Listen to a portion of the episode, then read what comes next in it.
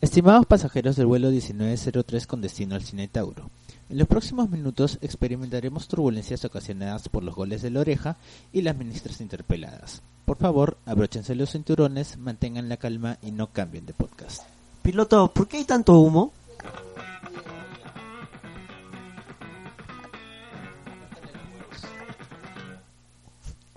Saben que eso está saliendo, ¿no?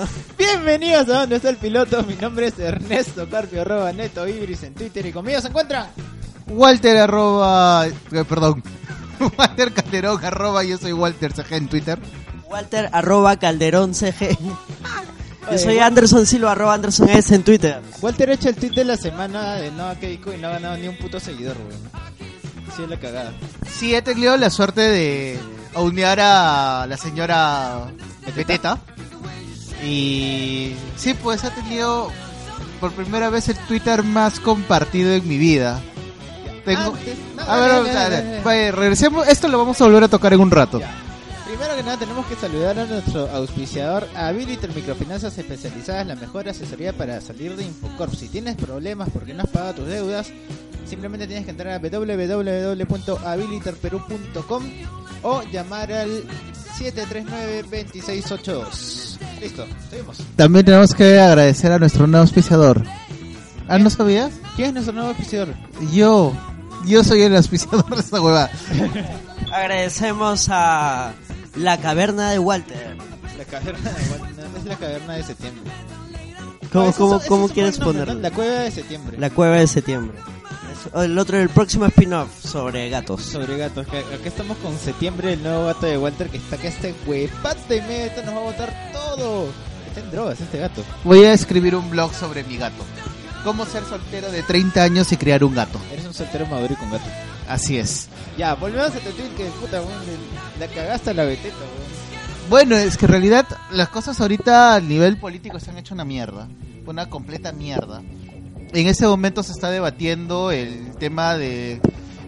La interpelación a Marilu Martínez. No, en realidad es el pedido de renovación de confianza, de... Que- planteando una cuestión de confianza. Exacto. ¿Qué que ha significa pedi- eso? Que ha solicitado el Premier y bueno, ministro de, de Economía también, eh, Zavala. Lo que quieren es renovar la confianza, pues. Así simple. Porque ya estaba la intención de nuevamente censurar a una a otra congresista, a otra este ministra de Educación, la segunda, en menos En menos de. en menos de un año. Sí, que- ya. ¿Has visto la, la- los comunicados en, en son de broma que están sacando el panfleto y. Sí, el, el, el- el lenguaje me pareció bien paja por esto de Parado y sin polo. Y es que sí, ha, ha sido una muestra bastante interesante de de parte del, del- del ej- del Ejecutivo, tanto el presidente como, como el señor Zavala. Me parece que ya era hora, que ya era hora que, que decidieran pararse y decir ya, pues déjese de huevadas. Ya, yo quiero preguntarte algo, ah, este, y quiero que seas todo lo honesto que puedas ser. ¿Te parece que Martens está haciendo una mala gestión? Mira, acá hay dos lecturas. Uno, sí, me parece que es necesario cambiar algunas fichas en, eh, a nivel de, de los ministerios, Entre los que estaría Martens. entre los que estarían Martins. Sí me parece. Sin embargo, me parece que la forma como quiere manejarlo el Fujimorismo no lo es. A través de imponer su gusto, imponer su agenda, porque hay que reconocer de que gran parte del problema a nivel educativo son los lobbies de evangelistas. Que desde el 2011, que desde el 2011 que ingresa la gente de Agua, Vi- Agua Vida, Agua Agua, viva. Agua Viva, ha sido... Si se escuchan ese sonido de mierda, es el gato. El gato Eh. se metió en una bolsa. y este- Ya, no importa. Este, y es el, este, esta oposición tan fuerte de sectores conservadores que han hecho grandes bloqueos a nivel educativo. O sea, la corporación Agua Viva, que ofrece servicios inexistentes, está básicamente tratando de bajarse a cualquiera que no concuerde con su forma de hacer negocio. Exacto. Y me parece que m- hemos tenido un gran ministro de educación que lo hemos perdido justamente por eso. Y que se ha ido, ahora dónde está trabajando... Está en una de las entidades de la organización no sé si de la ONU. o UNICEF, la cosa- Bueno, una cosa de un organismo internacional. Me parece que no es eso, sino es el Banco Inter- Interamericano Claro, en, la- en el sector este... de políticas educativas. Exacto. eh, Ya, Ya, y, está haciendo, y está haciendo, ca- si lo siguen en Twitter, está haciendo unas cosas increíbles en África. Y Ese es, ese es el- pero es que ese es su, su chamba, o sea, el pata es, es un Hay que recordar que gente que no sabe componer un tweet, gente que no sabe sumar, gente que no sabe cómo funcionan las estadísticas, le dijo a esta persona que está haciendo una labor a nivel mundial en África de alto nivel, le dijo incapaz, le dijo que no que no estaba calificado para el puesto, le dijo que no sabía cómo hacer su trabajo. Esa es la gente que tenemos ahora bloqueando a Marcos. Y bueno, Martens fue su viceministra, entonces conoce la política, ha estado todo el tiempo que estuvo eh, el exministro ahí. Y, y sí, pues, o sea, tenemos a tipos que, como Becerril, que se pone a hacer sumatorias inexistentes. Me cagué de risa, claro, porque si Keiko, como dijo, Si Keiko tiene 37 y Geji tiene 35, entonces... nosotros tenemos setenta y tantos de, de aceptación. Yo no entiendo cómo puede ser alguien tan imbécil, huevón. Bueno, Becerril es un matón, ¿no? Entonces, y matones como, como los que hay en, en ese congreso, en esa bancada. Y lo peor es que yo estoy seguro de que hay gente que le ha creído y que está usando eso como. No, pero si es que es, es- ay. es que ellos siempre hablan de que ellos son la mitad del, más de la mitad del país. Y se les tiene que recordar que no, que en realidad ellos solamente han sido un tercio del país. Un ter- a ver, ¿cómo, cómo, ¿cómo vamos a eso? Porque eran, claro, un tercio, porque un tercio de la población no votó. Exacto. Y de hecho, ni siquiera quizá era un tercio de la población tal cual que es fujimorista ahora, sino un tercio de la población que ha decidido en la última elección votar por el fujimorismo porque o bien le llegaba PPK o, o algo por el estilo. Es que al final hay un gran porcentaje de gente que no está interesada en política y simplemente dice, ah bueno, Fujimori eliminó el terrorismo, sus hijos deben hacer lo mismo. Puta, de verdad quisiera hablar sobre eso, pero no vamos a tener tiempo hoy para... Sí, pero o sea, es, es la, la lógica más, más simple, que es la que sigue mucha gente en realidad. Justo, mira, hubiéramos escogido ese tema, weón, porque justo esta semana ha sido el, el aniversario de la captura de Abimael Guzmán. Y no tenemos a Chucho acá para que hable de, Por eso no vamos a hablar de Por eso no vamos a para hablar que Chucho reniegue con ganas cuando venga. De lo que sí vamos a hablar es... vamos a hablar de películas. No, pero falta el otro tema de coyuntura. Ah, ya, el, humo. El humo, The todo el humo is humo. coming. Oye, No. pero nos estamos subiendo bien tarde a- al bus del humo, ¿ah? Es que no hemos gra- han grabado una cabina del piloto Que es sin humo. que es sin humo y toca pues tenemos que, que hablar de los goles de Loreja, weón. Y esa hueva, Loreja nos va a llevar al mundial. Te voy a contar cómo va la cosa en mi chamba. Toda esta semana hemos estado mi coordinador ha estado con su haciendo estadísticas. Mi coordinador es administrador. Ya. Ha estado haciendo estadísticas. Tienen un Excel. Los puntos, los goles hechos, los goles. Todo, tiene la, toda la tabla. Y es una tabla dinámica. Entonces va cambiando puntos para ver cómo los posibles resultados. Qué lindo saber que mis impuestos se están yendo para que hagan tablas dinámicas de las posibilidades de Perú de ir al mundial. Me encanta, de verdad. Así es. Bueno, ya, no, eh, está bien. No, la gente está, está muy emocionada. Y la verdad es que es un gusto. O sea, vamos, em- estamos en un momento que nuestra generación le está viendo por primera vez. Yo voy a hacer hinchapelotas otra vez. Y voy a decir que en realidad posibilidades de ir al mundial creo que no tenemos. Eh, no me parece que estemos haciendo una buena campaña. Porque recordemos que si no nos hubieran dado estos tres puntos que le pertenecían a Bolivia, no estaríamos ni cerca de la zona de clasificación. Mira, yo sé poco o nada de fútbol, ya, pero de lo poco que sé lo poco que sabes. es que antes al- se luchaba por ir al repechaje. Claro. Ahora, aunque sea, hay una posibilidad de No. ir uno más arriba. No, no, no. Igual estamos luchando por el repechaje. Ya, pero o sea, hay, hay un poco más de... No. O sea, igual la probabilidad me parece baja, pero... Pero o sea, why es, not? Es histórico, de verdad es histórico que a estas alturas de, de la clasificatoria estemos en cuarto puesto. que no ha pasado desde hace mucho, mucho tiempo. Es más, no sé si en algún momento ha pasado. Por eso, o sea, digo, Ya. en otras ocasiones hemos tenido las cosas menos, menos favorables. Claro. También es histórico y, y yo sí lo reconozco eso sí con, con todas sus letras y sin ningún pero haberle ganado a Ecuador en Quito. Por más que el equipo ecuatoriano haya estado hecho una, una sombra de lo que pudo haber sido, ganar en Quito no es cualquier cosa. Claro, tienes el factor altura y el factor sol, que es Claro, ahí. y si- ¿no? y si es- y si- yo me metí en uno de estos videos de Facebook, el día siguiente de todos eran videos de Facebook de la selección. Y en uno estaban los comentarios de, de los comentaristas ecuatorianos narrando el partido. Y cuando está comenzando el segundo tiempo dicen, bueno, ahora hay que aprovechar porque seguro que los peruanos ya no jalan. Que ya deben estar cansados porque están jugando en Quito, en altura. Y ellos han corrido todo el partido, las, le han hecho de igual a igual. De verdad, ese partido me emocionó bastante. A mí me encantó la, la, a la oreja Flores. Ha sido. Ese chivolo corre con mierda. De verdad es un... No, no se hueva con nadie y me, me gusta mucho la actitud de, de la oreja en ese y, y sentido. en general de todos lo- lo- los chicos que están jugando, que es una selección bastante joven, y están demostrando pues que ellos no le tienen miedo. Y esa es la diferencia con las otras generaciones, la generación de Pizarro, la generación de, de Ñol Solano, la generación de Maestri, Claro, muy acomplejados de repente, ¿no? sí, que, que le tenían miedo de jugar. Claro. Ahora, estos chicos saben que esta es su oportunidad. O sea, ahora en Argentina tienen la oportunidad de bajarse a uno de los grandes Sí. y asegurarse una clasificación. O sea, eso les va a llevar un par de millones al bolsillo. Y que probablemente... Les va a dar buenos contratos. que se- exacto, que vayan a mejores ligas. Bien, bien por la selección. Igual yo creo que en Argentina se cae todo. Ojalá me caiga en la boca. De, acuerdo a las estadísticas de mi coordinador, eh, se puede perder en Argentina y aún así poder pasar. Ah, sí es así, perfecto. Y de hecho, todos los comentaristas argentinos están que dicen que no está tan fácil ganarle a Perú en Argentina porque Argentina también está de capa caída y bueno, a San Pauli lo quieren crucificar. Claro, Eh, yo creo que va a ser un partido difícil.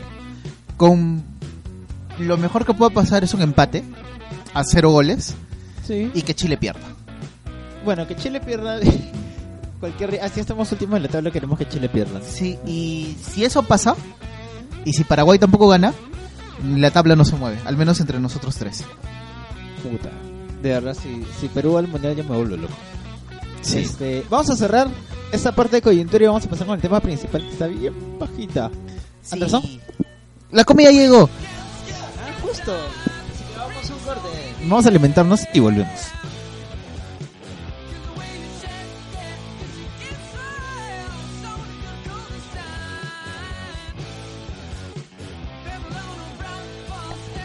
Tú estás escuchando ¿Dónde está el piloto?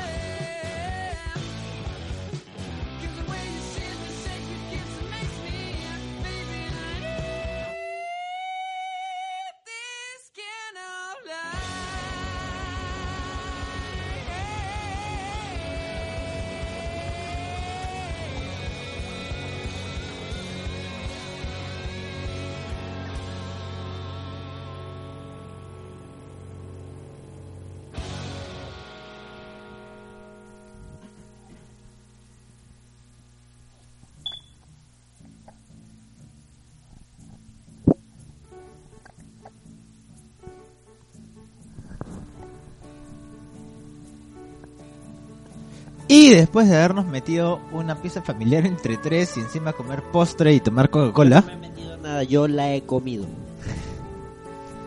bueno, después de haber comido una pieza familiar, ah, calla huevo.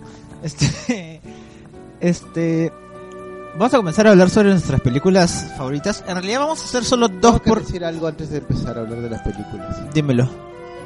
Si tienen hambre, pidan una Pizza Hut, la alemana, que es la mejor cosa que pueden haber inventado. Sí, Es la cosa más rica del mundo. les va a hacer subir. ¿Qué? Haciéndole cherry al auspiciador que no nos auspicia. Oye, de verdad, Pizza Hut los deberíamos. Todos los, cada vez que nos reunimos es Pizza Hut. Sí, desde que he comenzado a grabar este podcast he subido 10 kilos, putos todos. A- antes de arrancar, queremos agradecer. El día de hoy he descubierto la opción para ver la cantidad de suscriptores y tenemos nada más y nada menos que la suma de 75 suscriptores, weón. Ay, lo máximo, de verdad. A todos los que nos escuchan, muchas gracias por aguantarnos la hora y media de que... de que esa gente que está suscrita, escríbanos, déjenos un inbox, un comentario para mencionarlos, ¿no? O Los sea, saludamos. oh. Pero, pero no, no puedo ver los nombres, pues. No, por eso, o sea, escríbanos, escriban. los saludamos, de verdad, cualquiera que nos escribe nosotros le respondemos. Y si son féminas, podemos sortear una salida con uno de, de estos caballeros. Hasta que llegue la orden de restricción. Mejor vamos con las películas. Tamari. Este. Estamos escuchando el, el soundtrack original de la película La vida es bella. Probablemente Benini. Benini, Roberto Benini, que además esa actuación le valió un Oscar. Y cómo no recordar esa, esa vez que lo premiaron y se subió por todas las butacas y se fue Sí. caminando por encima de todos. Es italiano, pero déjalo. Es, es italiano y está loco. La verdad es que esta es el, una de las películas más destructoras de, de machos que pueden haber, porque si ves esta película y no lloras, simplemente estás muerto por dentro. Es, es imposible ver esta película. Hay judíos. Es que el rollo ni siquiera son los judíos, eso es lo más pendejo. Es una, es- Es Segunda Guerra Mundial, hay judíos, hay familias. Yo solo sé que si una película tiene esa premisa, va a ser triste. las cosas no van a salir bien. Ya, pero a ver, en teoría, sí salen bien.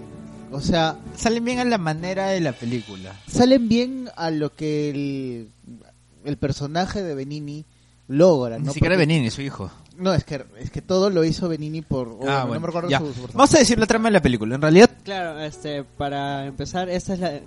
Neto está empezando, esta es una de sus películas favoritas así, esta es una y hay spoilers. Sí, es full spoilers. Sí, o sea, puede que las películas sean viejas y no, hay gente que de repente no la ha visto, como yo, por ejemplo, yo no la he no visto. viste todavía. on me, pero no, no tengo ningún problema con los spoilers, igual la voy a ver, igual sé que el- cuando la vea voy a llorar, no hay problema. Shame. Así que eh, todo el programa tiene spoilers, nada, nada de quejas después. Spoiler, spoiler, spoiler. Es más, esta es una de las pocas películas que yo les voy a decir. Porque no voy a dar el final final, no lo voy a decir. Para evitar spoiler la, la película muy, muy jodido. Porque igual, o sea, todo el desarrollo de la película es una maravilla. Y si no la han visto, no importa. Yo les, voy- les puedo contar todo lo que les voy a contar ahora. Igual la van a ver, igual les va a encantar, igual van a llorar. ¿Ya? Entonces, es. La vida es bella en realidad es casi dos películas en una. La primera parte de la película trata sobre cómo el personaje de Roberto Benigni, que ya se me olvidó el nombre del personaje, Guido... Espérate, es un Guido, es un Guido. Es un Guido. Ya. El personaje de Roberto Benigni conoce a su esposa, la que le dice la principesa, la princesa en italiano. Obviamente Roberto Guido Oris. O Orefice. Ya, Guidore.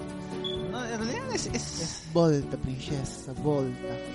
Esa, esa Cállate, es weón, ya basta, basta. Es, Es- es que es muy bonita esa, esa escena. O sea, Sí, es una, sí, o sea, es Este, bien, ya.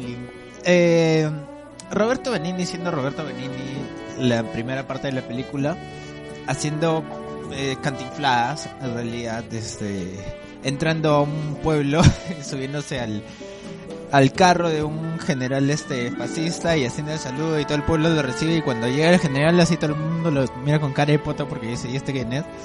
O sea, esa, esa escena te pinta el personaje de Roberto Benigni, que es un pata buena onda, bien intencionado, que hace hace de las suyas, pero, o sea, no intenta ser gracioso, sino que el, el personaje es así. Es, claro, es algo que le sale completamente natural. Conoce a su esposa, todo bonito, se casan, tienen un hijo lindo, tienen una buena vida, son judíos, así que plata no les falta. Y estalla la Segunda Guerra Mundial. Es la verdad, pendeja. Es la verdad, no jodas. Este, estalla la Segunda Guerra Mundial. Yo sé, Tú sabes. el hijo. El hijo. Este. Y a esta familia la llevan a un campo de concentración. Obviamente, en el campo de concentración separan a Roberto Benini de su principesa y lo mandan con su hijo a un. a un este. ¿Qué? Separan, se supone que también iban a separar al niño, ¿no? Ya, bueno, estoy haciendo arcos grandes, no, no, voy Ah, a, ya. no voy a dar todo el detalle de la película. Entonces, en el momento en el que llega Benini a... Puedes irse a la cuadra donde tenían a los judíos con su hijo. Este... Ah, perdón, perdón, perdón. cuando llega a donde van a dormir, ahí comienza la construcción del personaje en la fase 2 de la película. Llega un eh, oficial alemán a dar las reglas del campo de concentración. Y Roberto Benini decide que durante toda la estadía eh, que van a tener en el campo de concentración, y dado que su hijo obviamente no hablaba alemán, siendo italianos ellos, él decía que va a ser como que todo lo que está pasando es un juego. ¿Por qué? Porque su hijo, y esta es una de las cosas que, se, que, que te quedan de esta película, su hijo quería un carro tanque. O sea, un tanque de guerra, pero él decía un carro tanque. Y quería un carro tanque y Benini decide as- armar todo un juego, todo un, todo un mundo de fantasía en el que todo lo que están pasando es un concurso para ganarse el carro tanque. Entra el general, el oficial alemán a dar las reglas del campo de concentración. Pregunta si alguien habla alemán. Y como nadie sabía hablar alemán, Benini ve la oportunidad y se lanza y dice, ya, yo hablo alemán. El oficial comienza a dar las reglas y Benini dice las reglas del juego. Entre las que estaban que no podías llorar, que no podías pedir más comida, que no podías llamar a tu mamá, o sea, todas las cosas que eran necesarias para que el niño estuviera tranquilito y no se ganara problemas en el, en el campo de concentración. Y te pinta es- esta actitud de, de Benini en la segunda parte de la película, ¿no? De tratar de proteger a su hijo mediante la fantasía. Tremendo padre porque imagínate lo difícil que debe eh, ser pensar en esto mientras estás en un campo de concentración. Pasa lo que pasa. Este... Pero creo que es importante explicar de por qué hace eso, ¿no? Dale, dale, explícalo. Que es porque él tiene oculto a su hijo en, en las barracas, ¿no? Medio oculto también. Medio oculto. Medio oculto porque... O sea, todos los de la barraca sabían que estaba ahí. ¿no? claro, pero los oficiales... O sea, el, el primer oficial ve al, al chivolo, el que entra a dar las reglas, pero después se supone que él no debía estar ahí y el chivolo tiene que ser lo más caleta posible. Entonces por eso es que él también le dice como que tienes que estar escondido y todo eso. Y hay todo un sistema de puntos que se inventa él en el momento de decir, bueno, si llamas a tu mamá te quitan 40 puntos, si pides un pan con mermelada te van a quitar este 80 puntos.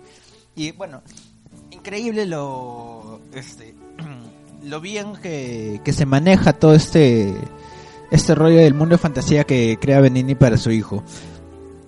Pasa lo que pasa en los campos de concentración, hay gente que se muere, hay gente que llega nueva, hay un par de personajes que un poco intentan cagarle la, la jugada a Benini simplemente porque son así, o sea, porque están estresados y todo eso.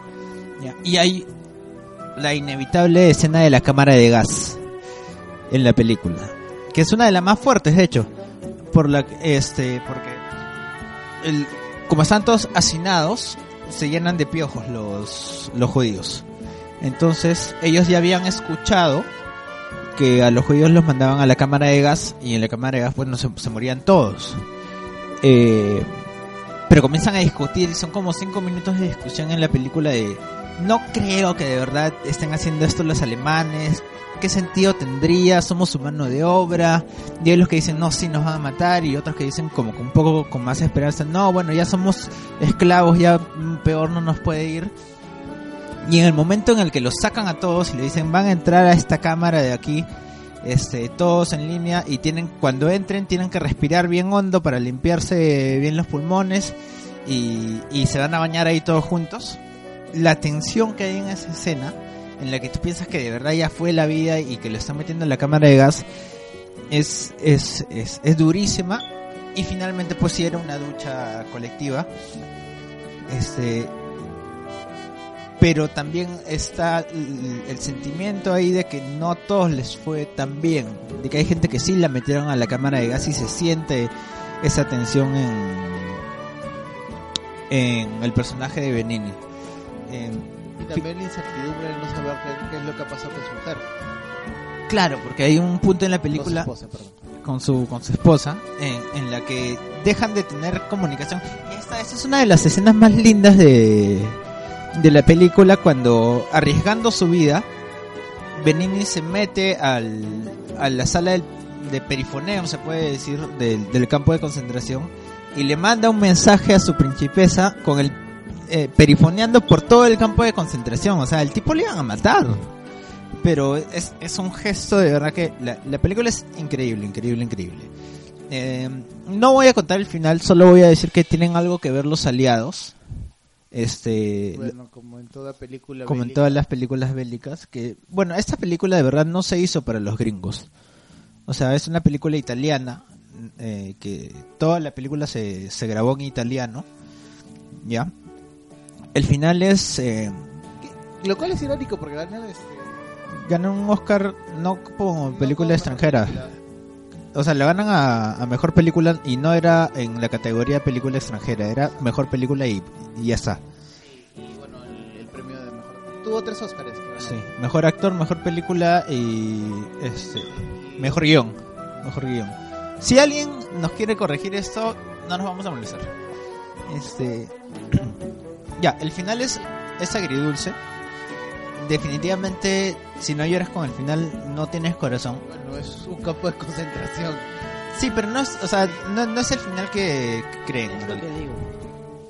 O sea, sí tiene que ver con lo que se imaginan que va a pasar, pero es- pero no Pero inclusive, pese a ello, es una escena muy bonita. sí. Es, quizás sí la gente puede más Exacto. Este. Y. Bueno, vamos Lo a que parar sí se ahí. puede decir es que sí se lleva el que. Eso era lo que no quería decir, huevón. Pero la forma. Puta madre. Ya. Bueno, este. Véanla, de verdad. No quiero hablar mucho más de esta película porque. Estamos hablando Me de una película y- que se estrenada hace 20 años. Hay gente que no la ha visto y. y- ah, eso es algo bueno de decirlo. La, la película no ha envejecido mal. como- Se mantiene muy bien. Como sexto sentido, o sea, ya no te puedes spoilear, ¿no? Sabes que. No, si te puedes spoilear, la vida es bella. Sí, no, es, es Sí, sí. menos, es menos conocida. Es menos conocida y, y la verdad que la, el, el- Tiene menos memes. No tiene memes, la, la vida es bella. Ahora, ahora que lo pienso. No, no la caes, porque. Es que, ¿verdad? El de vuelta princesa debería tener. Ese sería el bueno. ¿El cuál? Es. Ah, no, perdón. Sí hay un meme de la vida es, es bella, pero es justo la escena del oficial que está dictando las reglas. Y cuando no entiendes ni mierda de lo que estás explicando. Ah, Ya, bueno, ese es un meme. Este, Anderson, tu película. Oye, George. No lo había pensado. Nada, sí lo había pensado, no sabía con cuál empezar. Vamos a, a, a sacarnos un poco de esta onda SAT, que de hecho la vida es bella. Laura Sa- Vamos a terminar con Laura SAT y yo quiero hablar este de Pulp Fiction, No la he visto. que es este... La he visto por memes. Me sé toda la trama por memes. Sí, hay, gente que sigue películas así, ¿no? ¿Sabes de qué trata? ¿La, la has visto? No, pero este, he visto los GIFs. No, pero me he visto. Es que hay algo, ¿no? Que todas las películas de Tarantino como que tienen el mismo universo. Claro. Esa teoría no me acuerdo cómo era, porque precisamente en Pulp Fiction uno de los personajes habla de que está haciendo un casting para una película que es una este una asesina que tiene sus compañeras asesinas y describe más o menos lo que Kill hacía este en, en Kill Bill.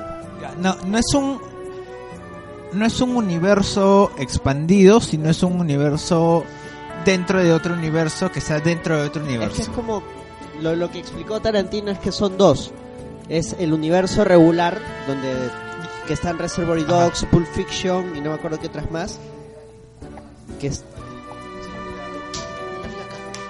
El de la- este uh, Jackie Brown. Claro, que esto es que están más o menos por la época y es todo de gangster. que es, es, es medio pendejo porque en Pulp Fiction y en Reservoir Dogs me parece que comparten incluso actores, ¿no? Este Comparten en- sí algunos. y esa era una de las primeras críticas al es, Tarantino verso. es como que en realidad una de las teorías es que sí, son el mismo actor porque son primos o son familiares, una nota así. Sí, un- sí, De, de Ah, hecho, Vincent Vega es primo de Vic Vega, el mafioso principal en Reservoir Dogs. y está el universo Ya, de y el- ficción el, otro dentro universo de que es ese- este eh, el de Kill Bill. dentro de este universo donde todos estos mafiosos comparten digamos el espacio hay películas hay series la ficción dentro de ellos eso es Bastardo sin Gloria eso es Kill Bill ya bueno y lo- los que salen ¿no? Bastardo sin Gloria, no hemos este puta, nadie dijo Lo eso. elegido para en- enganchar ahí con, con los nazis. ¿no? Bueno, dale, dale. Particularmente Bastardo sin Gloria es mi preferida. ¿ah? Sí. Pero tenemos material para una segunda parte, o sea. Yo creo que tenemos material para hacer todo un, especial de Tarantino, o sea, porque es, es, es demasiado paja. Mira, yo escogí este, esta película. La verdad, la primera película que yo vi de Tarantino, pero no fue así a conciencia, fue Reservoir Dogs. En realidad no hay una pronunciación, porque lo que quiso escribir Tarantino era a revoir, pero no sabía escribirlo y puso Reservoir. Y dijo, como sea. Bueno, como, es Tarantino. como sea. Este, ya, Reservoir es- es- Dogs. Claro. Reserva, Reservoir Dogs. Ya al final le, le chuntó porque él mismo dice, o sea, el título no significa nada. Yo quería poner una cosa, no me salió. Al final le pusieron en español perros de reserva. O perros del depósito. Perros de Reserva, que estuvo en, en teatro. Ojalá que lo repongan. Ojalá, porque sí tuvo buena recepción. Sí, sí. Ya, yo la vi, yo la vi porque mi hermana estudiaba en letras de San Marcos. Y en una de las tareas que le habían enviado era que tenía que analizar esa película. Yo era chivolo, que tenía 10, 12 años, y veía la película y de hecho me pareció bacán. Y yo vi primero Reser- Reservoir Dogs antes de Pulp Fiction, siendo ya para estas épocas Pulp Fiction, digamos, la más popular. Tiempos violentos, como llegó acá. Y de hecho la pasaban en el 9 algunas veces. Que es raro porque es una película bien fuerte. Sí, Me imagino que creo que la censuran. La censuran. Sí, porque hay, hay películas que te cortan escenas, sobre todo en la televisión nacional. Sí, esa le pasaba en el 9. Lo, lo que me gustó mucho de, de Pulp Fiction ya cuando la vi, yo me la compré en DVD porque dije la voy a ver. Y me gustó tanto los, el tema de los diálogos, el ingenio de, de los diálogos, de jugar con las palabras, de hacer una situación tan eh, sencilla como, no sé, es el caminar por un pasillo y conversar con tu pata. Hacer de eso una escena. Como es cuando llegan Vince, Vincent, Vincent con Jules al apartamento de, de los patas a los cuales tienen que extorsionar. Van hablando en, en el camino de, del masaje de pies. Y es todo un fetiche sobre el masaje de pies. Claro, que no tiene nada que ver con lo que van a hacer. Pero sí es un, es un fetiche que tiene Tarantino y es bien jodido. ¿ah? Ah, Tarantino tiene un fetiche con los pies. Y con los pies de Uma Thurman, para, para ser más específico. Tarantino me acabo de acordar que es uno de los pocos hombres en esta tierra que ha salido de la friendzone, weón. No, pero ya no está con ella, ya se casó incluso con otra flaca. Sí. Bueno, En fin, entonces, ya, ¿de, de qué va este Pulp Fiction? Pulp Fiction entrelaza, son tres historias me parece. La de... En realidad son... Porque es Vincent y Jules la, la primera historia. No, es más, estoy hablando piedras. Eh, me mareo un poco porque las películas de Tarantino tienen esta particularidad de no tener una linealidad, sino de contarte la- las cosas por segmentos, como eran los comic pulp. Cada segmento en realidad es una historia eh, en sí, autoconclusiva, pero que al final tiene repercusión en la historia en general. Empieza con los dos asaltantes en el los dos asaltantes en el en el restaurante que están conversando que primero empiezan con un diálogo así súper meloso y termina el diálogo meloso ni bien se dicen este Honey Bunny y Pumpkin y ¡pam! saltan sobre la mesa y cuadran a todo el, local esa escena inicial es cortada y de ahí nos muestran a Vincent y a Jules que son dos mafiosos trabajan para la mafia y están yendo a extorsionar unos patas. De ahí también tenemos la historia de un boxeador que es seguido precisamente por la mafia, que es el jefe de Vincent y Jules. De ahí tenemos la historia de cuando Vincent tiene que sacar a pasear a la esposa de, de Wallace, Wallace, que era el jefe. La tiene que llevar a pasear a que se divierta. Y Marcelus Wallace. Claro. Y luego re- al final todo todo converge cuando con la historia de, de Bruce Willis, porque Bruce Willis termina matando a Vincent, Bruce Willis termina siendo atrapado por un policía sadomasoquista. Oh, spoiler, pe. Ya dijimos al inicio que todo va a haber spoilers. no sabía que, que iba así la película. ah, no, Pero- pero tú mira, o sea, lo, lo bacán de esta película es que las sorpresas están, pero no, no es que sean relevantes. Tú tienes que ver cómo, cómo se desarrolla Creo todo. que esa es la película que abre el mundo de violencia de Tarantino, ¿no? Ah, lo hace popular. Y, re- y rescata estrellas, ponte ¿Travolta? Travolta, que ya no estaba en sus épocas. No. Es que es el, es el, es el... Ya, esta sí me la sé porque escuché una una charla sobre el cine de Tarantino que fui porque me quería saltar la clase que tenía que ir. Este... O sea, es el cambio de papel de, del Travolta sex symbol de los 70s Al, psicópata de los de los 80s, 90s. Claro, a la figura de acción. Exacto. Y está Samuel L. Jackson, weón. Samuel Motherfucker Jackson. es, eh, De hecho, esta película tiene el récord de, de, de tener Ah, la mayor cantidad de, de fucks. creo, creo que son dos por minuto, ¿no? Más, ahorita no lo recuerdo, pero tiene, tiene un culo. Y De, de hecho, es, es el gusto de verlo en inglés. Eh, la escena Ah, de la escena de baile con Uma Thurman y Travolta. Travolta, no, Turman se palteó. Esa escena fue muy difícil de, de grabar. Porque, o sea, tienes a Travolta, estrella así de, de películas musicales, el tío. Pero ya estaba gordo ya. Pero igual baila. Sí, ¿no? Y Turman se loqueó. Turman dijo, no, está huevón, Ah. ese baila demasiado bien, no la Y hago". en realidad quien le hace los pasos a Travolta es el mismo Tarantino. Porque o sea, por ahí filtraron un video de, de cómo grabaron esa parte y es Tarantino a un lado haciendo los, los mismos este el- los mismos pasos de baile para que Travolta se guiara. No, a- aparte que creo que Tarantino sí tenía confianza con Turman. Entonces Bueno, hace- pues hace- también. hace eso para que ella se suelte. Aunque no sé si es palo o, o no, pero eh, oí un mito de que el, el mítico pasito este de, de- de los dos dedos que pasan por los ojos fue improvisado porque la turma se había palteado y no sabía qué chucha hacer. Estaban bailando y dijo, bueno, pues. Sí, eh, creo que y- sí. Aparte que- dijo, ya, pues, Aparte que así es el rock and roll. bro. así es el rock and roll. Y se volvió una escena mítica. O sea, de, de esta película tenemos memes, tenemos escenas así reproducibles tranquilamente solas, como el La escena del taxi. la escena del taxi hablando de de las hamburguesas o cuando le vuelan la cabeza. Cuando le vuelan la cabeza. Claro, que Oh. le empieza a apuntar a uno de los patas que, está extorsionando. El John, Tra- el de John Travolta, sí, que entra y no sabe dónde está. Cuando va a la casa Cuando va a la casa, de- sí, y se mueve de un lado. Y a esa, por ejemplo, que es súper troleada con, con Toledo, Claro. es el Toleding. O la escena, este... English, motherfucker, do you speak it? Esa puta, ¿Qué Samuel es? Jackson.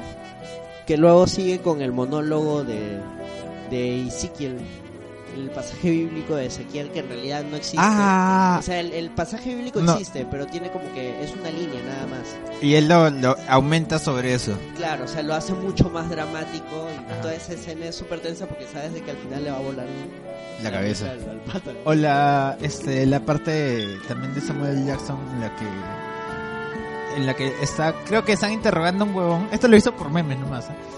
Este, ¿Eh? que están no puedes la película por están interrogando a un huevón y le dice, ¿qué, qué? Y le dice, say what one more time, motherfucker. I dare you, I double dare you. Puta. Esos, esos videitos que ves, o sea, son tan fuertes las escenas y tan bien actuadas. Como te digo, lo puedes entender porque es como que la película está compuesta de pequeñas películas. Entonces, una de estas películas es Jules y Vincent yendo a buscar un maletín. Lo tienen unos patas que han querido estafar a Wallace y puta, se han metido con el hombre equivocado, ¿no? Entonces van, están buscando el maletín, los patas se niegan. Acá viene la escena de, de Do you speak English, motherfucker? Y del discurso de, de Ezequiel. Y al final se los bajan a los patas. Solo le queda uno, que es un negrito que creo que había estado escondido, lo dejan vivir. Porque se bajan a todos. Y acá termina, si no me equivoco, e- esta pequeña escena cuando les disparan a ellos y no les pasa nada. Porque de hecho tiene situaciones también surrealistas la huevada. Exacto. Que le- Absurdas, yo diría. plomean. No, es que es surreal porque incluso ellos voltean, miran la pared, hay huecos y ellos no tienen nada. Y se bajan al pantano. Pa, pa, pa. Ya, yo, no- yo no soy un experto en cine, pero sí me, me gusta en- entrar a IMDb y eh, ir a la parte de trivias y leer todas las curiosidades de la película.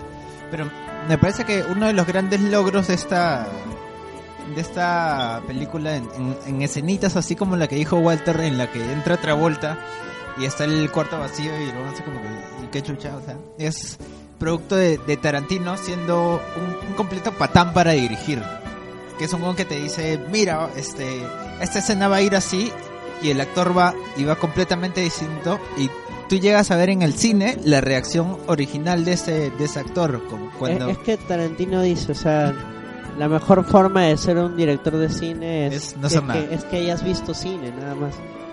claro, Para- Para él eso es suficiente. O sea, si tú has visto la suficiente cantidad de películas, el suficiente bagaje cultural en cine, ya solo basta con, con decir, oye, hay que hacer esto. Y además él siempre está rodeado de, de actores competentes. O sea, eso, eso es verdad, eso es verdad. Y in- in- incluso, o sea, tiene, el- tiene la personalidad necesaria como para agarrar a gente que no, no pu- puede no estar en su mejor nivel, como era el caso de Travolta, que estaba pero en el hoyo. lo mejor y sacar lo mejor que, que tenía. Sí, capo Tarantino. ¿ah? Este. que- sí, tú.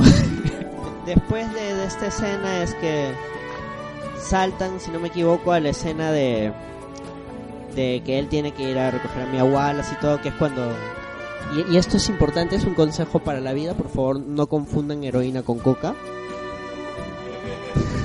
Eh, Es un consejo para la vida, amigos.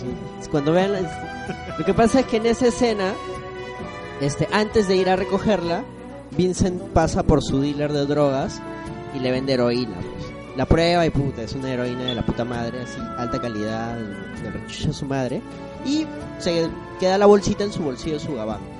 Entonces cuando va a recoger a Mía, Mía este lo recibe todo, pone música, se arregla y el pata le dice, oye, voy a ir un toque al baño. Se dio cuenta que la flaca era guapa, entonces en su se estaba mentalizando diciendo, no, es la, la flaca de tu jefe, te va a matar. Ah, eso es cuando regresan de bailar, ahora que recuerdo. Cuando regresan de bailar, ya después de que han bailado, han ido a tomar. Bueno, en realidad tomaron una Coca-Cola y un batido.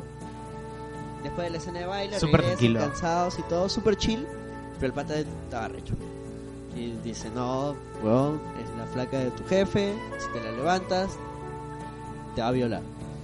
Y entonces, en O ese- sea, el pata asume que, que la flaca también le va a atracar o la flaca también estaba que le, le mandaba a los perros.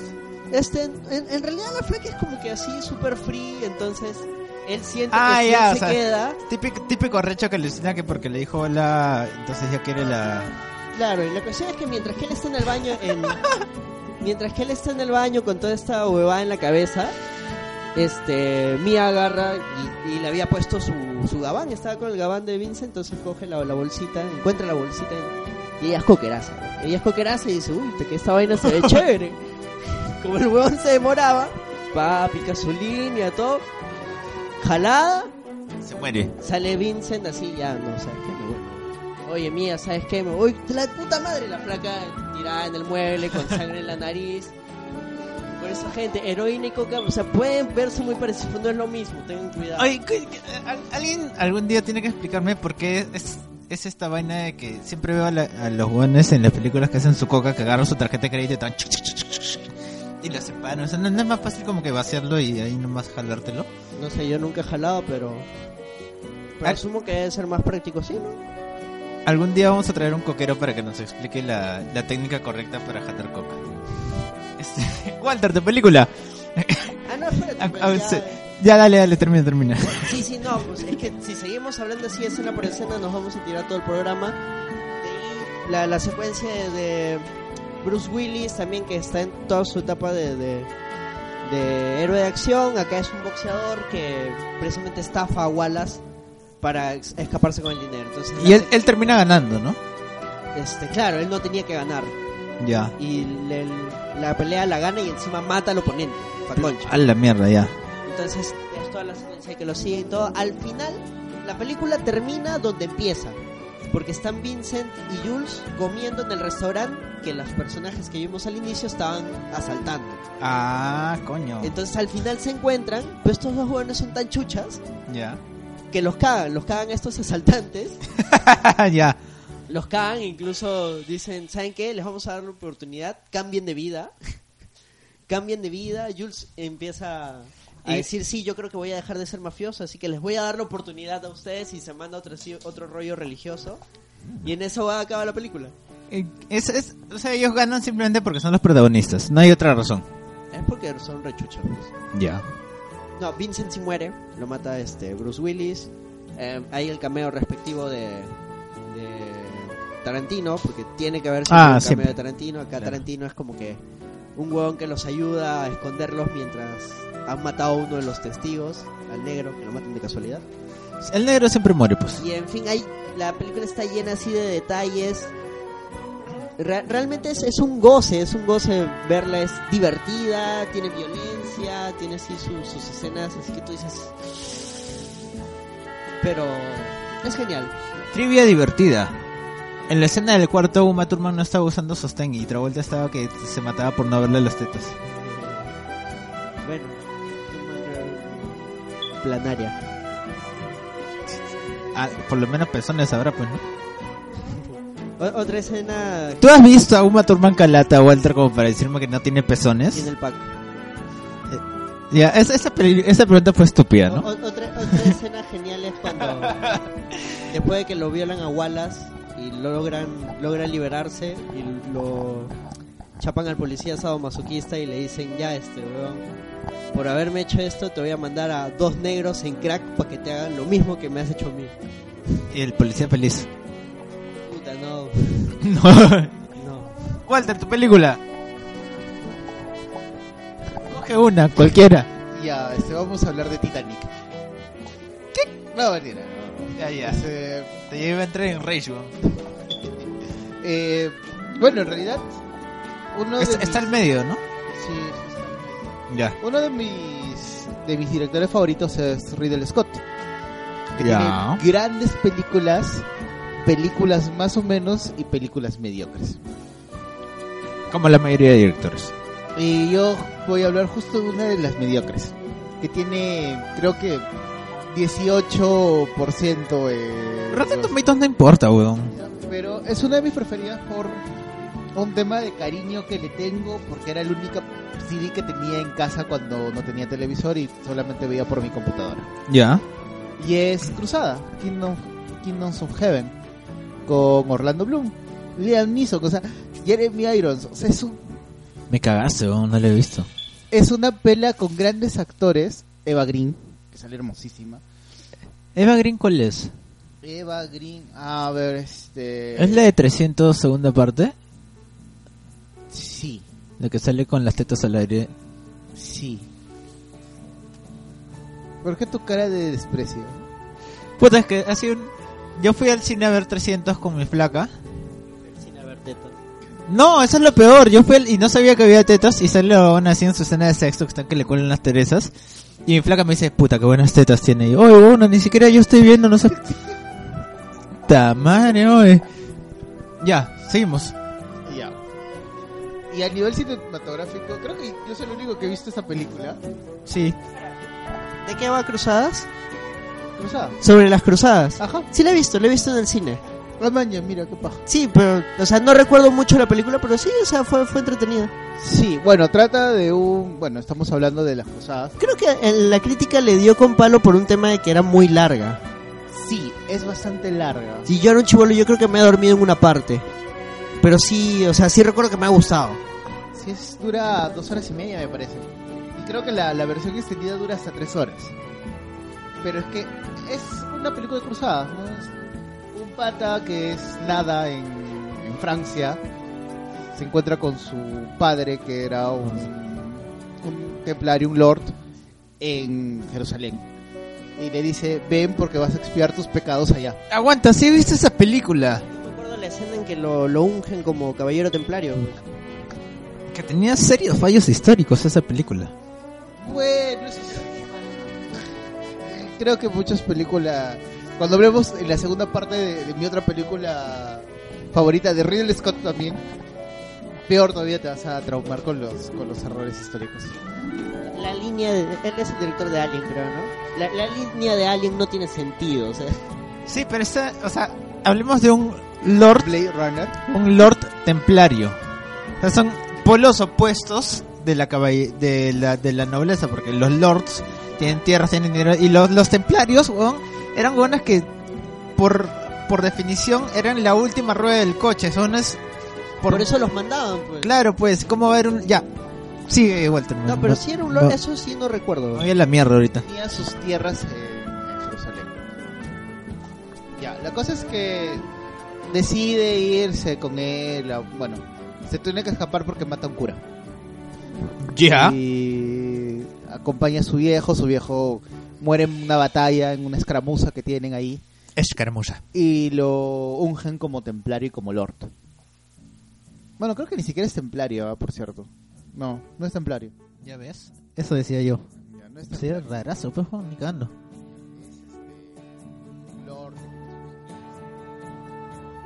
Y llega a Jerusalén después de bueno, sacarse la mierda en el viaje, porque estamos hablando pues de siglo X, XI.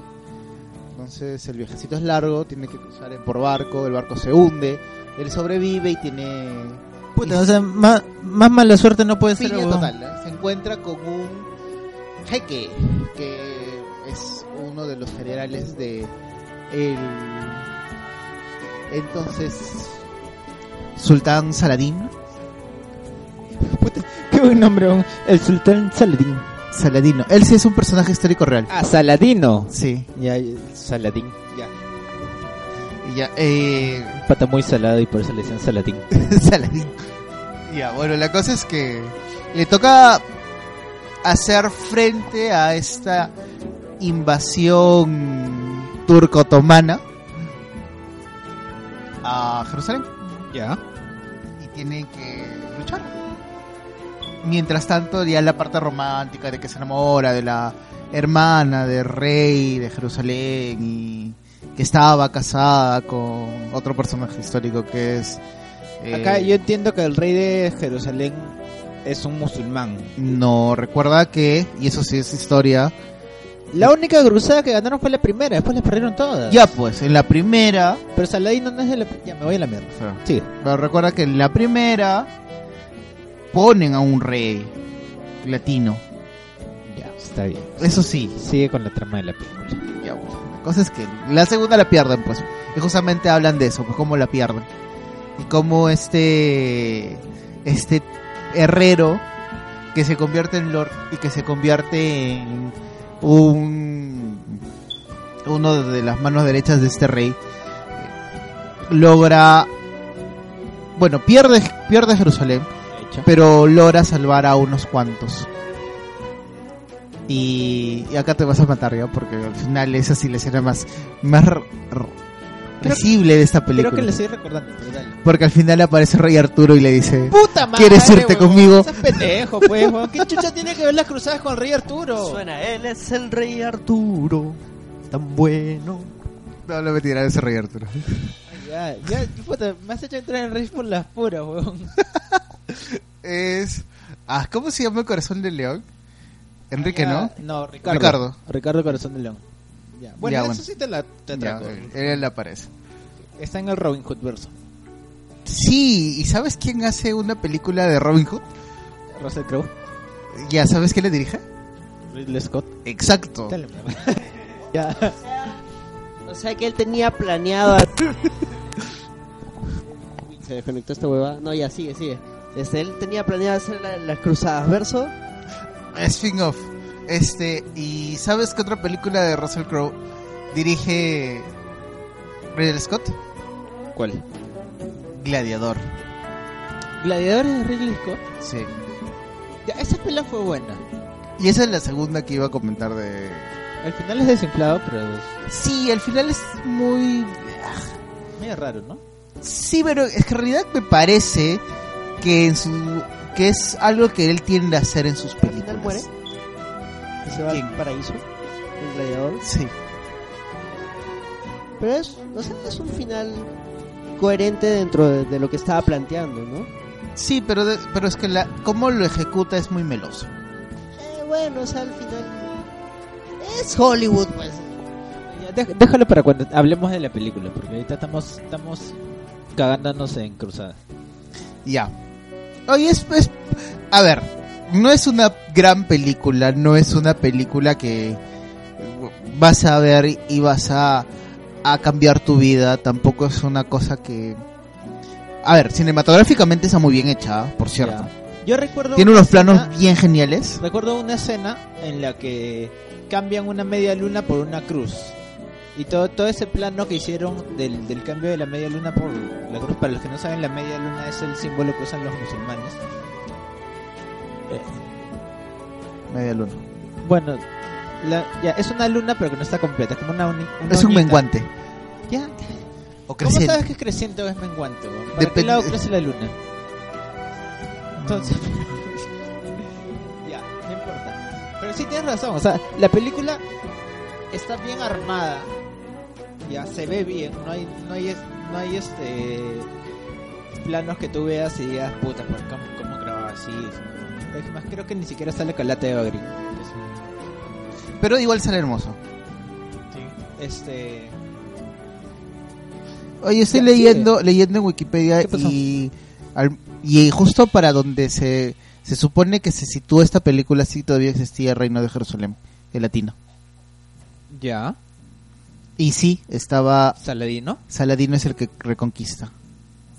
Ah, ya, o sea, yo te entiendo entonces que la película trata de la reconquista de Saladino y un herrero que llega... a- Ajá.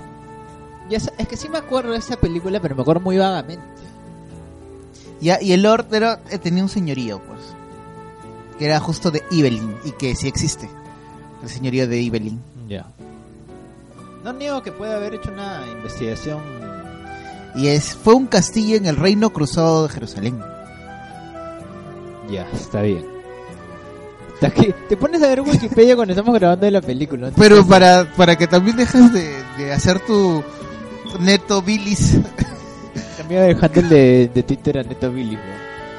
tu neto bilis de siempre, porque porque reniegas por las huevas, pues. Aparte es una película, es ficción, o sea, no es un documental, no jodas. Es más, si todo el universo de Ridley Scott, pronto va a haber Templarios versus Aliens. Oh, eso sería de la puta madre, weón. Sí, sí han hecho Cowboy versus, versus Aliens, ¿por qué no? Esa- Puta, no, nunca la llegué a ver. Me, me pareció Es una reverenda rara. mierda. Que los depredadores sean en realidad los que estaban detrás de la Orden Templaria. No, yo tengo la impresión de que los del Templario son reptilianos. Es que, ¿sabes? Eso, eso que acabas de decir me ha, me ha hecho tener, soltar una memoria reprimida. Y es que me parece que en, en alguna de estas películas de Alien, de Alien creo, de Depredador, hay una escena de un templar de caballeros medievales versus, versus Alien. En una de- Que creo que es ese es en Alien versus Depredador, cuando te explican de que los que depredadores ¿no? siempre vienen cada cierto tiempo. a hacer su cacería. sea, Exacto, ajá. Entonces han estado en todas las etapas de la historia. pendejo Bueno, también hay uno de Templarios peleando con Transformers. No, ya no me vas a triggerear, weón. Métele mierda. En serio, es la última de Transformers. Pronto vamos a tener Templarios con una Mother Box. ¿Qué es una box? También Templarios con Motherbox, ahora sí. ¿Qué es una box? Liga de la Justicia. Ah, pues es weón. Me cago en DC. Ya, este... Ya. Y eso es todo. La cosa es que es una película para ver para ver un fin de semana que no tienes nada que hacer en casa. Te compras tus pa- para invitar a alguien a ver una película y no verla. If you know what I mean. y ya, pasemos a la siguiente. Haciendo un pequeño paréntesis, eh, creo que fue con Jack Kirby, que la esposa de Jack Kirby en una entrevista dice, él una vez me invitó a, a su habitación donde él vivía a ver sus dibujitos y yo fui emocionada y cuando llegamos hicimos eso, ver sus dibujitos. Lana decía, ya me toca y Kirby, weón, mira, mira, mira. Y así es lo que pasa con los frikis. Sí. Sí, ¿no? Ya, Neto, tu siguiente película. Ah, ya, puta madre. es- es- es- Esa es otra que que quería comentar. La segunda película que he escogido es El discurso del rey. Reciente la película, me parece que es del año. Ayúdame, Walter, con el año del discurso del rey. Ah, 2014. 2014, o sea, es de- desde hace poco. la historia trata Y también es histórica. y también es histórica y esa es una de las películas que han hecho bien esta investigación. Ya hay un montón de personajes conocidos. Sale la, la reina Isabel II Bebita. de, de Chibola, ¿no? Bebita, sale de Chibola. Ya, este. Sale. Hay, el, el cast es increíble. Está. Colin Firth. Flirt. Firth. Está Michael Gambon. Está el que hace de Colagusano, que no me acuerdo cómo se llama. Que hace de Winston Churchill. Que hace de Winston Churchill y que tremendo. Está Lionel Lowe, este, que hace. que es interpretado por Geoffrey Rush, el capitán Barbosa de Piratas del Caribe. Yo recién. Elena Bonham Carter. está Elena Bonham Carter como la reina madre. Para los que no saben, si ustedes creen que la reina Isabel es vieja y es jodida, la reina madre, que es la mamá de la reina Isabel, vivió hasta los 102 años. La vieja no se moría. Claro, vivió hasta hace. Creo que murió en hace. unos- 2008 se murió. Sí, hace. Bueno, hace 10 años. Sí, bueno, igual. Pero igual, esa señora vivió des- dos años la vieja. O sea, imagínate. Vivió las dos guerras mundiales. Vivió las dos guerras mundiales. Y las Ya. ganó. Esta. La trama es esta. El rey Jorge V tiene dos hijos, ¿ya? Eduardo VIII y Jorge I. Este, Eduardo VIII era el legítimo heredero al trono, pero era un huevón. Era un papacito. Era un huevo. Era un papacito que le gustaba meterse. Le, le gustaba la buena vida Claro. y era obvio que iba a llevar este, al Reino Unido la peor de las desgracias porque sabemos que es una monarquía y por más que haya un congreso y todo eso, existe la posibilidad de que el, todo el gobierno decida renunciar y dejar a- al rey gobernando solo. Y ahí se va la mierda todo. porque, Bueno, ¿no? Este, entonces, Eduardo VIII es el, el que le gusta la vida buena, las mujeres, el trago, viajar, nada de Y se enamora de Wallis. Y se enamora de, de Wallis. No Y de mí, está- no de mí. Y está Jorge, este, bueno, el rey Jorge es su título real, en realidad se llamaba este Alberto, ya que le, le dicen Berti. Que, bueno, en realidad era el príncipe Alberto. Príncipe- príncipe Alberto. Conde no sé qué. Pero la cosa que era. Duque. No, era Duque, perdón. Duque. Y no era. Era el segundo en la línea. Era el segundo en la línea sucesorial y que era tartamudo. El problema, ¿dónde está? El rey Jorge V tiene mucha. Este, mucho aprecio por su segundo hijo. Le ve un valor eh, muy grande para, para estar en la corona, pero el que estaba en la línea sucesoria era Eduardo VIII, que era un pelele. Eh, pero nunca se lo dice, porque era el típico padre inglés frío, calculador distante, este, que creía que tenía que tenerle miedo. ¿ya? Y la, la trama comienza en el momento en el que ya se sabe que, que está en las últimas el, el rey este, Jorge V. ¿Ya? Está en las últimas, va ya, ya parece que va a morir y comienza con un discurso que Del le- rey. No Ah, del ese rey, es otro discurso.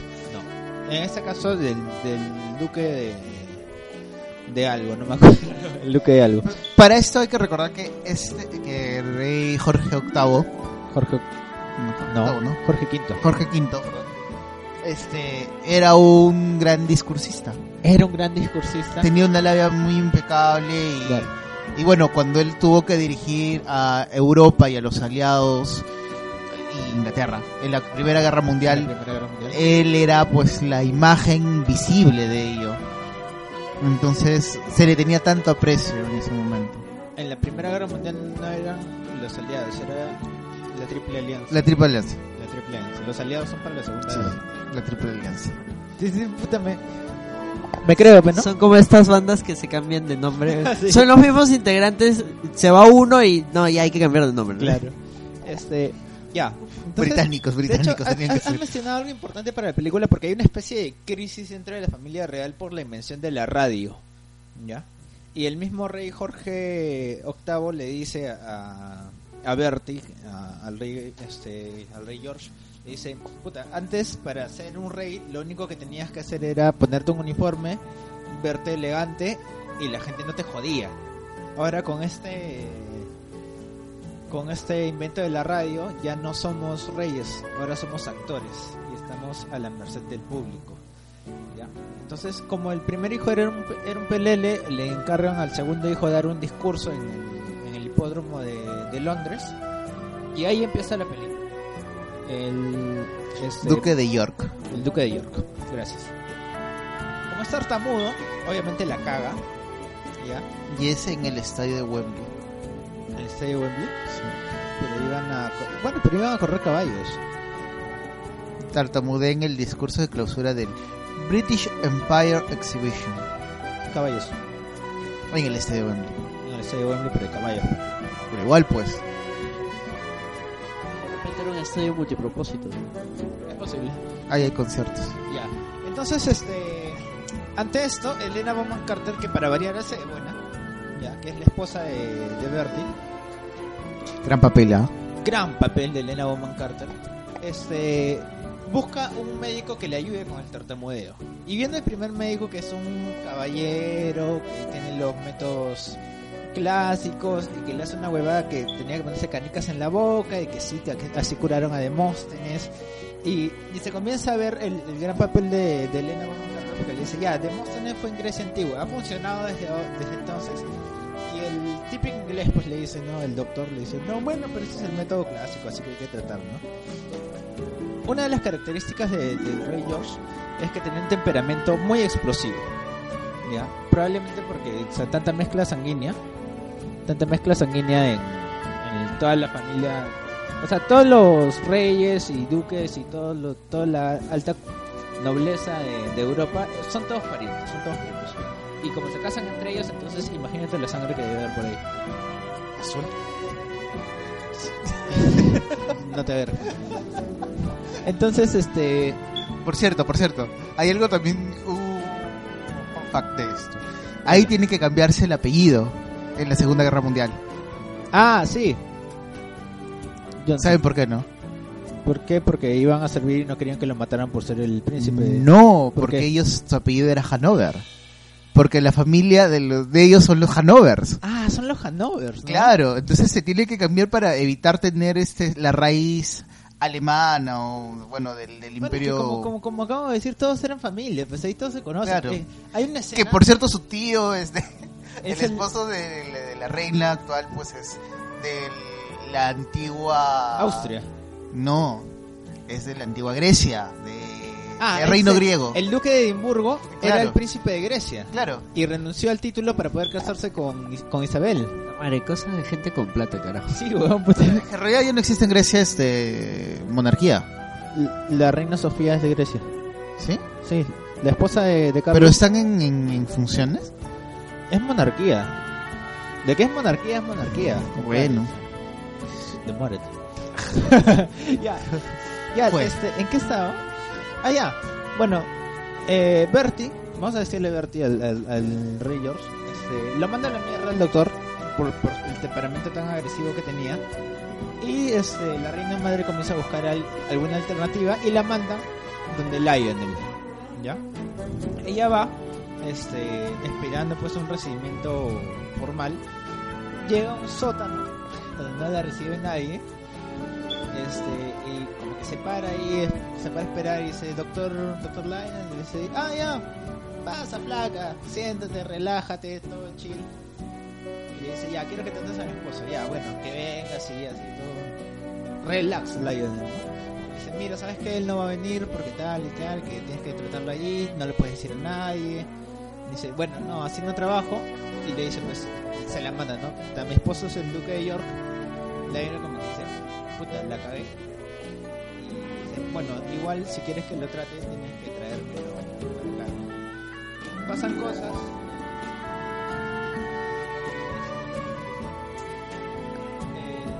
De York va a atenderse con, con Lionel.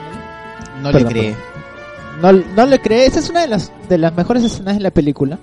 Porque este pata había descubierto ya que el tartamudeo no era un tema físico, sino era un tema psicológico. ya le hace escuchar música y le hace leer este un fragmento de, de Hamlet y lo graba mientras está haciendo. Y mientras tiene la música y el weón no se escucha hablar lo lee pero perfecto y le dice mira esto es lo que puedes hacer después lo graba le da la grabación porque uno le decía no no funciona lo escucha después regresa comienzan a tratarse ya se ve una mejora muy grande para el segundo discurso que que, que da este Bertie. Pasan cosas, se muere el rey Jorge VIII, asciende al trono Eduardo, no Jorge V asciende al trono de Eduardo VIII. Eh, comienza a hacer de las suyas, se mete con una mujer casada, Que es Wally Simpson. que es Wally Simpson, que comienza a tirarse. Divorciada. No, e- era divorciada y vuelta a casar y en proceso Tenía de dos divorcio. divorcios. Tenía dos divorcios. está en de- proceso de su segundo divorcio. Exacto.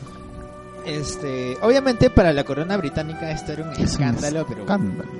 olvídate. ¿no? Bueno, si de por sí en este momento, en 2017, es un escándalo que Imagínate. uno de los príncipes esté saliendo con una actriz de color. Bueno, y el día que hay un, un- un noble negro en Inglaterra, puta, se acaba el mundo. Olvídate. Este. Comienza a hacer cagada y media el, nuevo rey, ya, Eduardo VIII. Y bueno, Bertie va y le dice como que, oye, weón, le estás cagando, lo, cagas. Deja de ser. Este.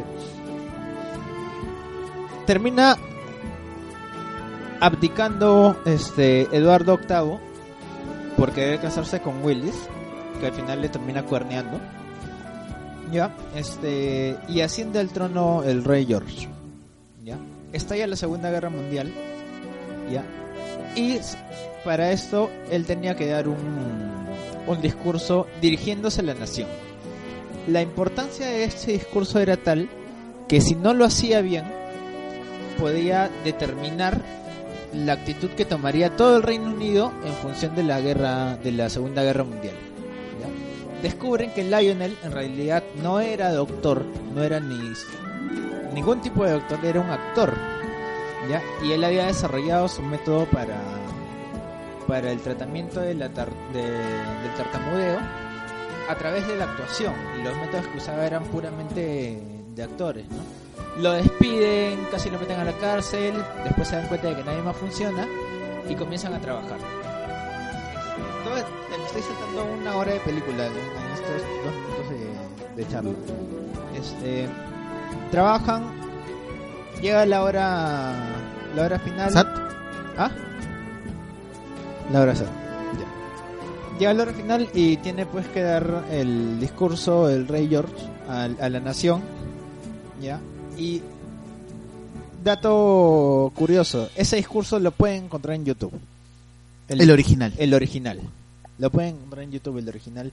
Y fue lo que determinó La resistencia, la resistencia de- británica, británica en la Segunda Guerra Mundial. en la Segunda Guerra Mundial y o sea yo entiendo que puede no sonar a gran cosa el- la película pero de verdad te demuestra la importancia de tener un buen líder en un país que está pasando por momentos difíciles y Entonces- el rey George fue uno de los más queridos en la historia de Inglaterra Por eso PPK debería ver esta película. Que debería ver esta película para, para que haga abdicar a, a Keiko este ya pasamos Y, con Este. Una pausa. vamos a hacer y, una pequeña pausa y volvemos. No, ya fue la pausa, ¿no? Yo creo que este paramos acá, creo que nos hemos extendido un poco y Chucho no está, también íbamos a contar con él. Así que de todas maneras vamos a tener una segunda parte. Definitivamente, todavía hay muchas películas que, que nos gustan. Además Neto ha tenido la oportunidad de hablar todo lo que no habló en el programa pasado porque no estuvo. Exacto. Él ha podido contar sus dos películas porque la, la temática era que cada uno cuente dos películas. Entonces Neto eh, hoy día ha sido la estrella y nosotros guardamos material para, para la siguiente. La siguiente. Ya con Chucho Con Chucho. y con, con más tiempo también, ¿no? Y con. Sí, y bueno. eh, nada, este, regresamos para hacer unas pequeñas recomendaciones y. Volvemos. ahora sí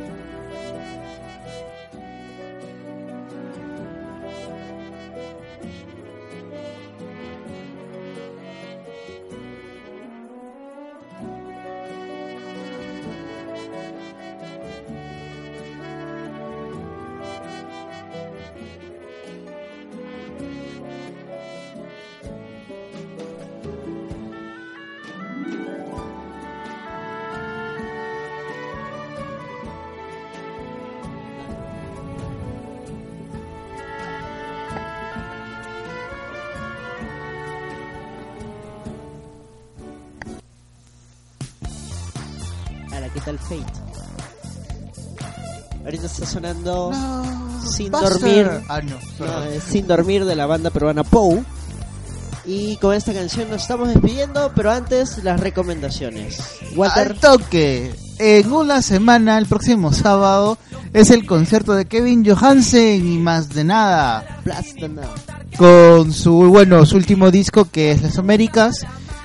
Vayan a verlo si pueden. Todavía quedan algunas pocas entradas para este concierto que será en el Gran Teatro Nacional. Gran Teatro Nacional. Yo ya tengo mi entrada. Voy a ir solito, pero pues, Trae pues la, reseña. pues, la- voy a traer la reseña. Es Kevin Johansen es uno de mis artistas favoritos actuales y, ya saben, escucho si alguien quiere acompañar a Walter, se pueden ir a la mierda. pueden escribirnos por interno. Ah, eso dices ahorita, ¿no? No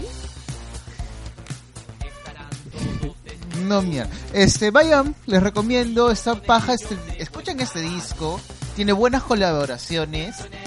Mi preferida es Bachata con los Lelutier. Neto, tu recomendación. Bueno, me voy a salir un poquito del molde esta... ¿Cuál Esta... molde? ¿Qué huevada? ¿Acá acaso tenemos molde? Claro. El molde será lo que tienes tú con tu mano. ¿Qué pasó, weón? Son- Sonó muy violento. ¿eh? Sí, O güey. sea, yo, yo que estoy a favor del conchasumarismo, que suena bien conchasumar, sonó, sonó bien, bien violento. Se volvió Dark Walter, weón. ¿Qué le pasó? Ya, este... Tamare, ya me hiciste olvidar lo que iba a recomendar, weón. Tamare. Ahora voy a recomendar Yu-Gi-Oh! No, este... O Yu-Gi-Oh! era paja, weón, dale mierda. Este... Ya. Este... Esta semana he estado viendo una serie de Netflix que se llama Chef's Table. Increíble, de verdad, este... Trata sobre qué? Comida. Mm, trata sobre restaurantes, no trata sobre comida. ¿ya? O sea, a mí básicamente no me gusta la comida de élite. Me llega el pincho los platos grandes con porciones minúsculas, pero el documental no va sobre la comida, va sobre los restaurantes y sobre todo sobre los chefs de estos restaurantes que, que están en la guía Michelin y todo eso. Y es todo un, un concepto de lo que de lo que hacen eso. Tengo la sensación de que ya lo he recomendado, pero a la mierda. El primer capítulo es sobre un restaurante este en, en Italia ya y abre con, con el terremoto que hubo en, en Italia en 2002 ya en el que una un pueblo que se que es famoso por hacer queso parmesano ya sufre este terremoto se caen 20.000 ruedas de queso parmesano y es la base de la economía de este pueblo. Entonces llaman al, chef que tenía el restaurante ahí y le dicen, compadre, tienes que hacer una receta para que todo esto se venda ahora porque si no nos vamos a la mierda todos. El pata hizo una receta con que se llama tres etapas de queso parmesano. Ya, con puro queso parmesano. Todo el plato es queso parmesano, pero preparado en tres distintas maneras. Y se hizo tan famosa la receta y, y se vendió tanto el plato que no solo se vendieron todas las ruedas de queso parmesano que se habían roto y que se podían malograr, sino que tuvieron que aumentar la producción y, se elevó la economía de ese pueblo por la receta que hizo este chef. Y es la manera del documental de abrir el mundo de la cocina, de la alta cocina conceptual, este, y, y por qué funciona, cuál es la idea, cómo te puedes acercar y por qué, es, por qué son tan, tan caros, tan buenos y tan otra, codiciados otra estos. aproximación al, al Sí. tema del... O sea, nosotros lo- los peruanos de verdad estamos acostumbrados a- al platazo con su presazo así bien servido y encima con su postre y con su refresco. Voy a decir algo bien feo sobre la comida peruana, pero nosotros somos bien animales. Pero Sí, somos muy las animales. combinaciones son bien, bien traumáticas. Pero es delicioso, pues. O sea, es- pero arroz con papas, Y encima un, un guiso de pan y, ají. Sí, o sea, el ají de, la gallina, de gallina es lo máximo, pero para la salud, Rico, ¿pe? rico. Este, vean, este, de repente va a haber al- algunos este restaurantes que se van a querer saltear, no los voy a no los voy a culpar por eso. Por ejemplo, hay un huevón que sí me llegó al pincho, que lo único que hace es agarrar este vegetales, lavarlos y ponerlos en un plato así ordenaditos y dice, ah, sí, este es un enfoque de la comida orgánica, de la granja en la mesa y así. Me, me pareció una, sí, me pareció una pelotudez. ¿Ya? Seguramente ese platito te debe costar para un edificio. Sí. Este, pero hay hay otros restaurantes en los que de verdad pucha tú ves y dices miércoles qué rico. Tienen en la primera temporada hay un capítulo en Argentina y en la segunda temporada el uno de los últimos capítulos es acerca de, de un chef peruano de este ay, ¿cómo se llama? Creo que es Central, un, un restaurante acá que la Central, ¿no? ¿Cómo se llama el chef? ¿Te acuerdas? Que es, es uno de los pupilos de, de Gastón Acurio y, y que, cosa curiosa, Gastón lo despidió de uno de sus restaurantes por experimentar con la comida en su restaurante. Y ahora el pata eh, es uno del es uno de los re- restaurantes más rankeados del mundo y toda su comida es experimental. Este, véanlo, eh, se van a querer Virgilio, ya, eh, Virgilio, el, el pata del restaurante de la Central, este, el capítulo eh, está bien, bien chévere, toda la serie es bacán, eh, les va a dar un hambre de mierda y se van a sentir bien pobres, pero vean, véanlo de verdad. Oh, geez, oh, man. Anderson, Yo voy a...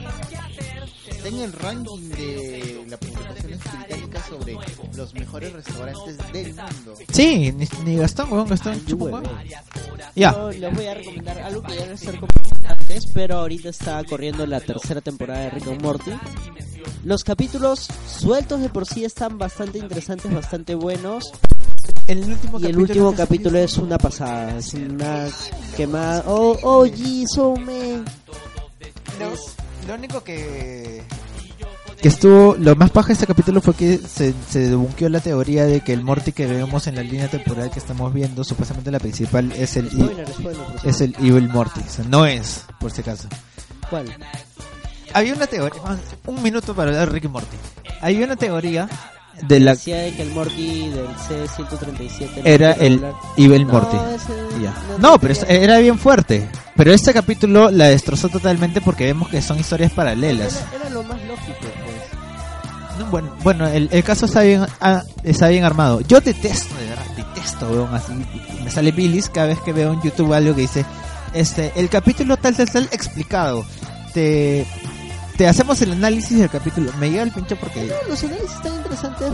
yo los escucho por las curiosidades. Esta, las- ahí está. Esta es el- una de las pocas series en las que sí aguanto el, el capítulo explicado, las referencias, Claro, porque, porque hay un culo de referencias, hay un culo de Exacto. referencias, un culo de detalles, o sea, los capítulos están hechos para ser vistos una y otra vez sí. y disfrutarlos. O sea, este capítulo, si sabes de la serie, puta, es una gozada total. Si no sabes de la serie, igual es una gozada total, porque son cuatro historias que se entrelazan y se resuelven en 20, en 20 minutos. O sea, Ahora, si alguien todavía no ha visto Rick and Morty, por si acaso, en esa serie nada es sagrado.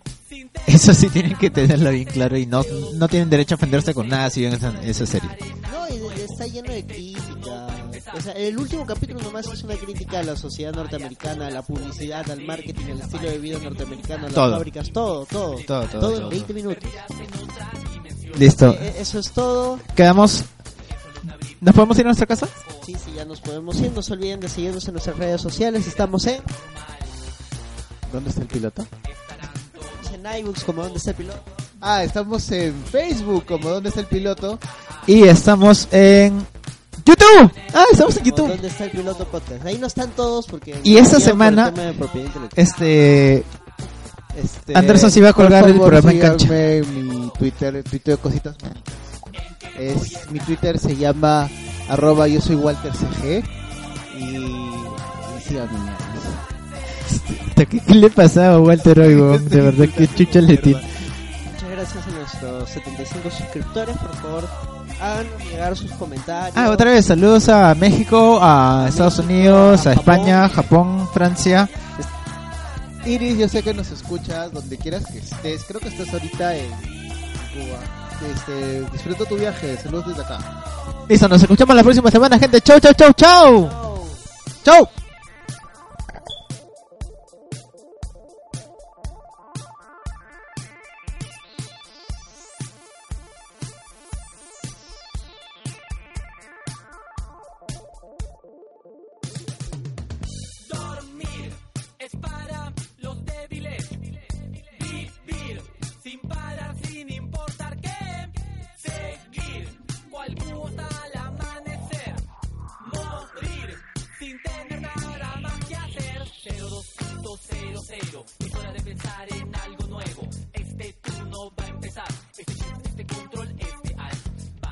Horas por delante que desaparecen en un instante. Invisibles al reloj. Perdidas en otras